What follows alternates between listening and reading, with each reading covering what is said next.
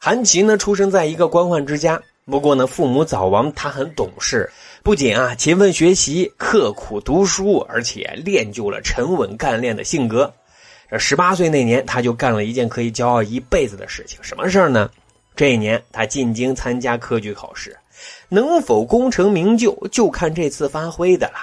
可是，临近要交卷了，韩琦一不小心碰翻了墨汁。哎呀，这结果试卷被毁了。各位啊，这可是科举考试，而且马上就要交卷了。这事儿要是发生在你我的身上，那肯定是方寸大乱啊，太悲催了。可是您知道吗？韩琦是怎么应对的吗？这个世界上没有救世主，只有自己能救自己。韩琦，人家向主考官重新申请了一张空白考卷。然后凭借惊人的记忆力，临危不乱，奋笔疾书，重新答卷，竟然赶在最后时刻完成整个考卷了。各位，就说佩服不佩服？而最重要的是什么？很快朝廷发榜了，韩琦竟然高中进士第二名。你说一个人怎么能做到如此的优秀呢？这得多强的心理建设呀！啊，不过这也证明啊。处变不惊是做好办公室主任的第一要务呀！啊，当然了，做好办公室主任还需要刚正不阿，为了整体的利益，要有不怕得罪人的这种状态呀。韩琦走上仕途之后啊，当了三年的谏官，任职期间他是铁面无私，胆子很大，看不过眼的人和事，他都丝毫不留情面，上奏弹劾啊。其中啊，他曾经。一纸弹劾，让四名高官同日被下岗，那可真是引起了官场震动啊！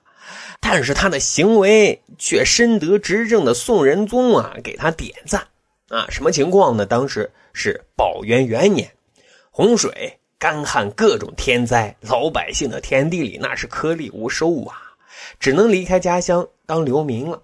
而当时的宰相王绥等人竟然是坐视不管，选择躺平了。韩琦很生气呀，说绝不能做附庸臣，资其毁坏。啊，就是说庸臣误国，我不能坐视不管呀。于是就写了一封言辞犀利的弹劾书，并提出了赈灾的具体意见。啊，当宋仁宗看到这份弹劾书的时候，那是既欣慰又生气呀。欣慰的是，嗯。还是有良臣的啊，心系苍生天下。生气的是，还有庸臣在其位不谋其政啊。最后就批示，直接让王绥等负责赈灾的高官四个人直接下台了。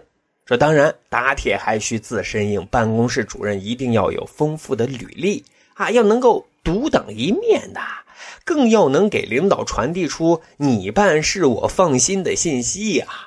韩琦在这方面也绝对属于高手。当时西夏建国称帝，频繁在与大宋接壤的陕西地区啊搞小动作。韩琦有一次出差路过陕西，就察觉出了异样。回京城之后，就给宋仁宗啊分析研判了当时的形势。宋仁宗就任命韩琦啊为陕西安抚使，让他做好战斗的准备。很快，西夏就进攻了延州啊，也就是现在的延安。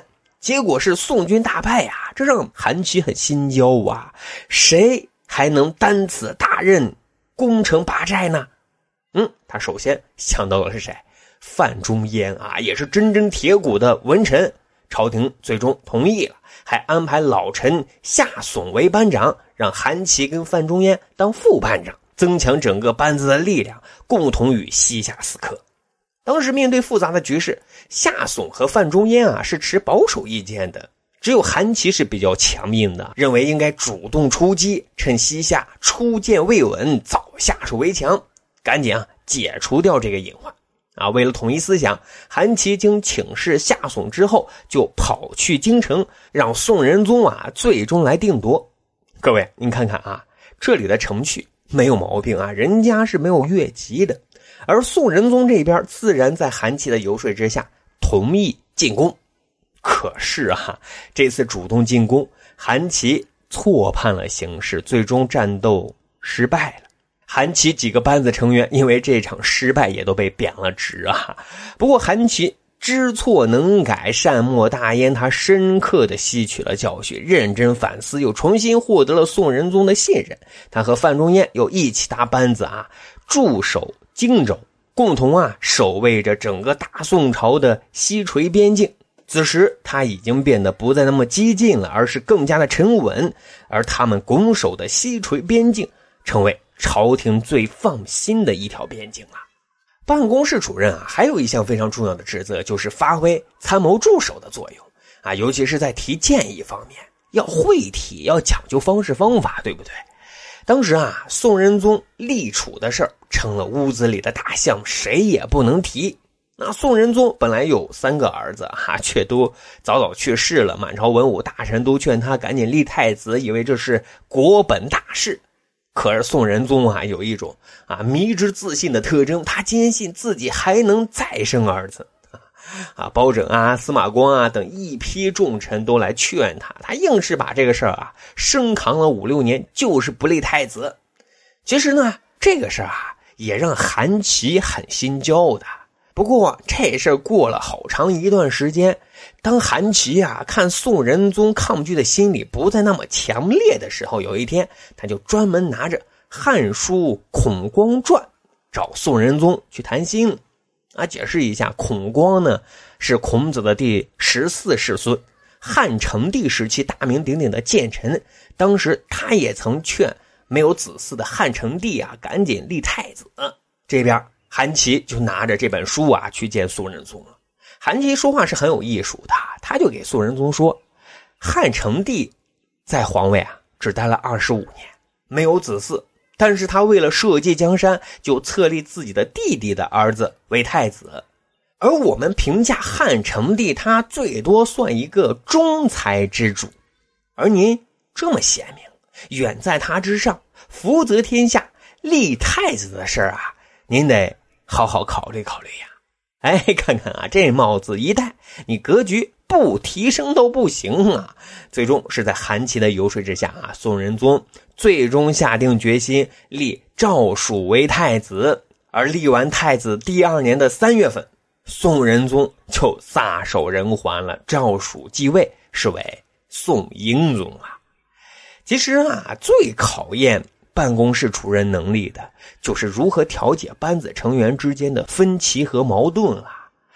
宋英宗继位之后，跟宋仁宗的媳妇曹太后合作的很不愉快啊！这你想想都能知道啊。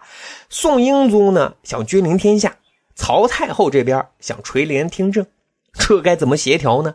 韩琦人家有办法，他是左右沟通劝解，让宋英宗啊你多一分慈孝。也劝曹太后还政于君，最终的结果那可是皆大欢喜啊！而且后来在宋英宗立太子的事上，韩琦也起到了决定性的作用，最终宋神宗继位了。因此，欧阳修给韩琦一个劲儿的点赞啊，说他临大事决大义，垂身政务，不动声色，挫天下于泰山之安，可谓。社稷之臣，各位您听听，社稷之臣，这评价多高呀！